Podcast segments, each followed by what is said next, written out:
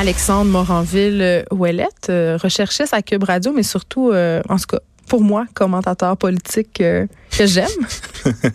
j'aime, j'aime ça te recevoir ici pour que tu viennes m'expliquer à moi l'inculte de la politique. quand tu me reçois, Geneviève. Ben oui, puis je suis enchantée parce qu'on peut t'entendre avec Mario Dumont pendant que notre ami Vincent Destoureau est parti se reposer. Oui, hein? voyage en Asie.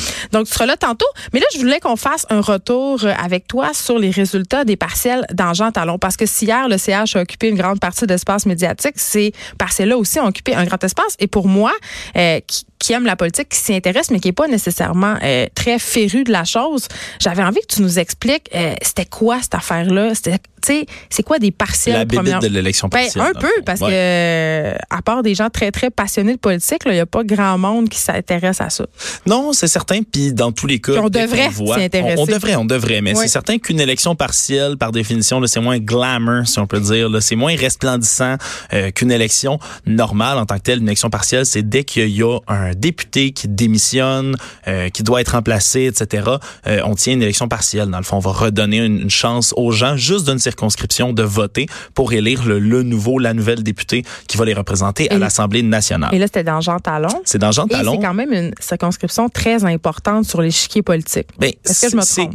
C'est pas, pas que, ce qui est important dans cette euh, circonscription-là, c'est que c'est un château fort libéral. Hmm. Quand on parle de château fort, là, ça peut prendre divers déclinaisons. Des fois, on dit, ah, c'est un château fort mais ça fait dix ans que ça appartient euh, au même parti. Qu'est-ce que ça veut dire?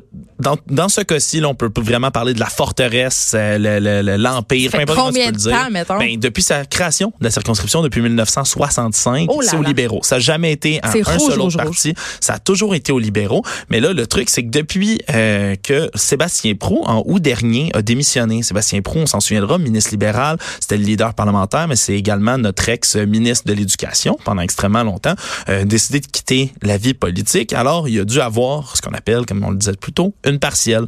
Euh, la partielle s'est tenue hier soir, mais ce qui devait arriver arriva, c'est la CAC qui ont remporté une 76e circonscription, puis qui ont littéralement, on peut le dire, ils ont démoli là, le reste des gens. Elle, elle, elle, a reçu 43 là, des, des, des voix environ Joël, Boutin, qui est la nouvelle députée euh, de, la coalition Avenir Québec, euh, mais Gertrude Bourdon là, qui suivait de près là, aux alentours de 25-24 des voix. Mm. Euh, Olivier Bolduc de Québec solidaire vient après, puis ça termine par Sylvain Barrette du Parti québécois, du moins pour les quatre partis représentés à la l'Assemblée nationale. Euh, Puis c'est évident là, que pour chaque parti, ils, prennent ça un peu différemment. Euh, J'ai la chance de m'entretenir là euh, depuis hier avec toutes sortes de mes amis, euh, des collègues. toi, tu as des contacts dans les ben, différentes ailes jeunesse. Dans les différentes ailes jeunesse, hein, parce que trois des quatre partis ont des ailes jeunesse. Et comme dirait un, contact que j'ai auprès des solidaires qui n'ont pas d'ailes jeunesse, parce que ce sont presque parce que ce sont des jeunes. Non, mais c'est vrai, c'est vrai. Il me dit, ils espèrent un jour avoir une aile vieillesse. C'est leur objectif principal. Exact. Mais pour tout le monde, ça a pris un effet un peu différent. C'est certain que pour la CAQ, pour eux, c'est un peu cette motion de confiance envers le gouvernement. On dit, euh, les gens continuent à nous appuyer, ils veulent plus voir les libéraux, les, les péquistes, les vieux partis, ils veulent rien savoir. Donc pour la CAQ, évidemment, c'est une excellente nouvelle. Même si rappelons-nous-le quand même, là, le taux de participation à ce genre de partiel-là, puis surtout celle d'hier, c'est c'est autour ben de 50 ben oui. C'est pas, c'est pas beaucoup de gens. Est-ce que, euh, OK, est-ce que c'est plus ou moins que les élections municipales, mettons? Oh, c'est plus que les élections municipales. les, élections municipales, c'est 8 Ça, les élections scolaires, là, qui oh mon Dieu, ça, c'est le probablement plus pour longtemps, dans tous les cas. Parce qu'on est en train de changer la vocation des commissions scolaires. Exactement. Mais euh, c'est des taux de participation là, terribles, terribles. Mais dans le cas pour une partielle, bon, c'est ce qu'on observe. Bah, correct. C'est ce qu'on observe, règle générale. C'est certain, comme je le dis, que c'est moins, ça a moins d'intérêt. Puis surtout, un député de plus ou de moins pour à peu près tous les partis, là, ça, ça ne changeait pas grand-chose sur l'échiquier politique de l'Assemblée nationale. Il y a des questions de financement, etc. pour les partis, mais sur le fond, ça change rien. C'est surtout sur la, la, la, forme, si on peut le dire, qu'il y avait des choses à changer. Évidemment, pour les libéraux, c'est encore une fois un autre verre, une autre claque au visage. Puis surtout, c'était la seule circonscription que les libéraux avaient encore à l'est de Montréal. Maintenant, est-ce qu'ils ont vendu la peau de l'ours?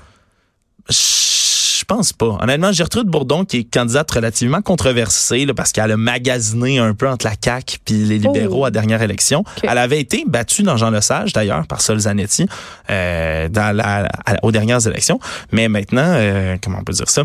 C'est certain qu'elle a travaillé d'arrache-pied. Tout le monde s'entend pour le dire. Là, elle a fait beaucoup, beaucoup d'efforts sur le terrain, mais malheureusement, Les 47 l'ont emporté. Ben, c'est les 47 qui l'ont emporté. Beaucoup parlent d'un désintérêt euh, des, francophones aussi envers, le Parti libéral. Hein. Ça vote beaucoup dans les zones anglophones, ça vote beaucoup à Montréal, mais en dehors de ça, c'est rendu vide. Tout ce qui est région délaissé de plus en plus le Parti libéral. Puis ça va être d'ailleurs, là, c'est un des des, des, des, chevaux de bataille, si on veut, de Dominique Anglade, d'Alexandre Cusson, euh, les candidats à, la chefferie du Parti libéral, qui n'a toujours pas de chef, d'ailleurs, tout comme euh, euh, le Parti québécois. On n'était pas prêt pour Dominique Anglade, selon... Mais, selon les paroles fort maladroites ben, de Sylvain Godreau, je crois. Ouais, je ne sais pas.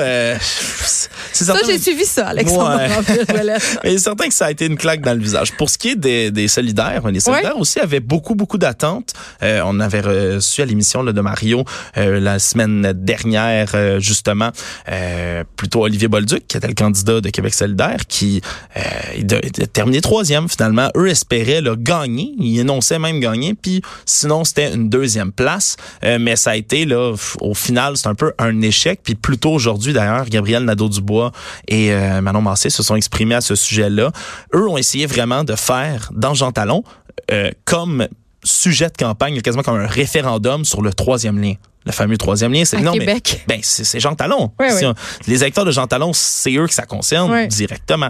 Ils ont vraiment essayé de faire une campagne anti troisième lien, de pousser ça au maximum. Parce qu'on le sait, c'est le sujet. Euh, tu sais, à Montréal, nous autres, c'est le CH, mais à Québec, c'est euh, le troisième lien. C'est ton écran du CH aujourd'hui. Hein? Je vais les voir ce soir. Non. Oui. Ils vont perdre encore. J'espère que non. Mais euh, pour Olivier Bolduc, au final, ben, récolter 2% de moins de voix qu'aux dernières élections, son, son, prédécesseur, qui avait, qui avait reçu plus de votes, en théorie, que ce qu'il a reçu là, en termes de pourcentage. Quand même, euh, Ben, c'est certain. Mais pour ce qui est des soldats, j'ai quand même un mot à dire au travers de tout ça. Ce qui, est, ce qui est spécial quand même, c'est... il y a beaucoup de gens qui vont... qui, qui Ça fait longtemps qu'ils ont fini d'étudier à l'université, mais qui vont pas s'en rendre compte. Mais le vote solidaire, c'est le vote étudiant, en grande majorité. Et ben en ce moment, c'est la fin de session, hein, Geneviève? Les étudiants sont en fin de session. Euh, tout le monde court. Moi, j'ai parlé à tellement d'amis, de collègues étudiants qui, eux, là, se, travaillent d'arrache-pied. Et contrairement à ce qui avait été fait là, dans les, les élections les vraies élections, là, pas les élections partielles. Mm. Euh, il y avait eu beaucoup de travail, par exemple, à Sherbrooke, où QS a fini par être élu. Mm. Euh, mais il y avait des bureaux de vote sur les campus partout. Ça a été vraiment moussé. Là, on, on s'entend, Jean Talon, c'est pas pour rien qu'il y avait de l'espoir. Il y a l'Université Laval dans Jean Talon. Il y a beaucoup, beaucoup de cégep dans Jean Talon. Le truc, c'est... Donc, ça serait pour eux, en bon français. Ben, moi, moi, moi, je, moi, je soulève le truc que on est en fin de session. J'ai beaucoup de mes, de mes collègues, de mes amis qui ont soulevé ce, ce fait-là. Puis, il n'y avait pas vraiment de, de de, de, de, de, choses, de bureaux de vote installés sur les campus. Alors, je pense que ça n'a pas aidé la cause de Québec solidaire dans tout ça. Et là, bon, c'est une victoire euh, historique. Est-ce qu'on a eu, euh, c'est quoi la réaction de Joël Boutin euh, quand elle a gagné? Oh, mais elle avait l'air, elle avait l'air très heureuse. Là, j'ai pas eu le temps de suivre tout, toutes ses réactions, mais je sais qu'elle disait que c'était, c'était un autre beau message de confiance oui, ben, elle, gouvernement. Elle a promis qu'elle serait une députée proactive, extrêmement déterminée. Non, hein? mais c'est un beau message. C'est une belle formule. Elle, elle, a 40 ans, elle est dans, elle est, elle est pleine d'énergie. Là, moi, je trouve ça, moi, je trouve ça fantastique. Là, honnêtement, euh, euh tu sais, déjà, elle avait réussi à ébranler dans un, dans un certain sens là, euh, la dernière fois aux élections. Tu sais, elle avait quand même eu 29% des voix. Puis Sébastien Prou, tu sais, on s'entend, ça reste un ministre sortant. Ben oui, un gros hein. canon libéral. Il y avait eu 33%. Il avait gagné, mais. Donc, tu dis Joël Boutin est promu à un brillant avenir au sein de la CAQ? Oh, je, ça, je ne saurais dire. Là. Je veux pas me, me prononcer là-dessus. Je, je, je, la connais pas. Euh, malheureusement, je connais pas Joël Boutin plus, euh, dans, dans les plus intimes détails, mais je sais que c'est une. Euh, tu la connais pas dans les plus intimes détails? non, non. Okay. Tu, non, mais tu comprends de la manière dont je m'exprime. Tu, tu comprends ce que avec je ça. je vais même pas essayer de débattre contre ça. J'ai pas parlé du Parti québécois, mais évidemment, il y avait pas beaucoup d'espoir si on veut, en arrière là, de, de, de cette élection-là, là, même si on, on voulait mousser la course à quatre, puis que euh, depuis là, que le, PQ semble un peu se prendre en main, si on veut revenir sur la base de l'indépendance, ça se traduit pas dans le vote, puis personne vraiment le voyait M. Sylvain Barrette l'emporter. Puis ils ont fini quatrième. C'était un, un peu un résultat attendu, mais reste que ça c'est une déception euh, parmi tant d'autres pour le, le Parti québécois qui va devoir se renouveler. Mais tous, tous ceux que je connais à la jeunesse sont quand même encouragés par les derniers sondages légers euh, qui donnaient là d'ailleurs le 5% je crois, d'augmentation euh, dans les intentions de vote pour euh, le Parti québécois. Alors, c'est bon signe, mais les électeurs de Jean Talon font encore confiance au gouvernement. Très bien. Alexandre Moranville, Ouellette, on faisait un retour sur les résultats des partiels dans Jean Talon. Joël Boutin qui a remporté, qui a euh, mis fin à des années de règne libéral dans cette circonscription. Je veux juste qu'on parle d'un article euh, dans Urbania qui a attiré mon attention. Euh, je dois dire que c'est un sujet dont je discute assez souvent avec des amis de filles, avec des amis de gars aussi. C'est un article d'Hugo Meunier. Rester en couple pour le cash. Et Hugo Meunier avait fait un appel à tous sur Facebook parce qu'il avait de la misère à trouver des gens prêts à témoigner pour son reportage, euh, parce que vous en conviendrez, ça doit pas être facile d'avouer à un journaliste euh, qu'on est avec son conjoint ou sa conjointe pour des questions financières. Mais euh, il y a eu beaucoup, beaucoup, beaucoup de témoignages et j'ai envie de vous dire, ça me surprend pas, beaucoup de personnes restent en couple pour l'argent. Puis là, quand on parle d'être en couple pour l'argent, ça veut pas nécessairement dire être avec quelqu'un de plus riche que soi. Ça peut vouloir dire ça, mais la situation qui semble revenir le plus souvent, c'est une situation où deux personnes, euh, un couple, euh, homme ou femme, homme-homme, femme-femme, peu importe, un couple, OK, on construit un actif ensemble, ont des enfants ou pas, mais vous, me voyez venir, là, ils ont une maison, euh, ils ont peut-être un chalet, ils ont une voiture, euh, ils ont un train de vie, OK? Et évidemment, se séparer, ça veut dire, euh, en quelque part, mettre fin à ce train de vie-là, renoncer à une partie de son confort. Et il y a vraiment des cas où ce sont des préoccupations très, très triviales qui nous empêchent euh, de rompre. Il y a, un, homme dans le reportage qui s'appelle Simon, évidemment, c'est un nom fictif, qui confiait avoir hésité très, très longtemps à quitter sa conjointe pour des raisons aussi basiques que ça me tentait pas de plus avoir l'air climatisé. tu sais, le, aussi trivial que ça.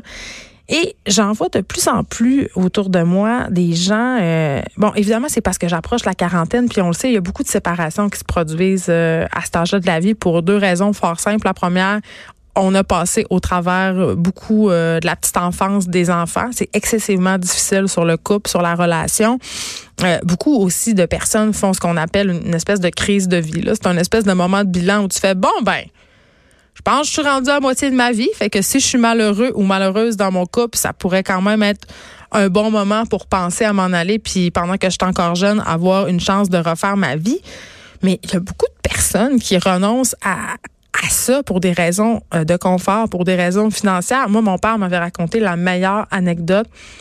Un ami à lui qui avait rencontré euh, une autre femme que sa femme. Bon, ça arrive, on le sait il avait fait des petits calculs parce que une des raisons pour laquelle parfois euh, la personne la plus fortunée de couple hésite à mettre fin à l'union, c'est parce que on devra compenser financièrement euh, pour les enfants, mais si on est marié aussi verser une pension alimentaire à madame. Donc le monsieur en question avait calculé combien ça coûterait quitter sa femme. Finalement, il a décidé de rompre avec sa maîtresse puis de se payer un petit voyage dans le sud euh, avec sa femme histoire de recoller les pots cassés. lui, son mariage, c'était une colonne de chiffres.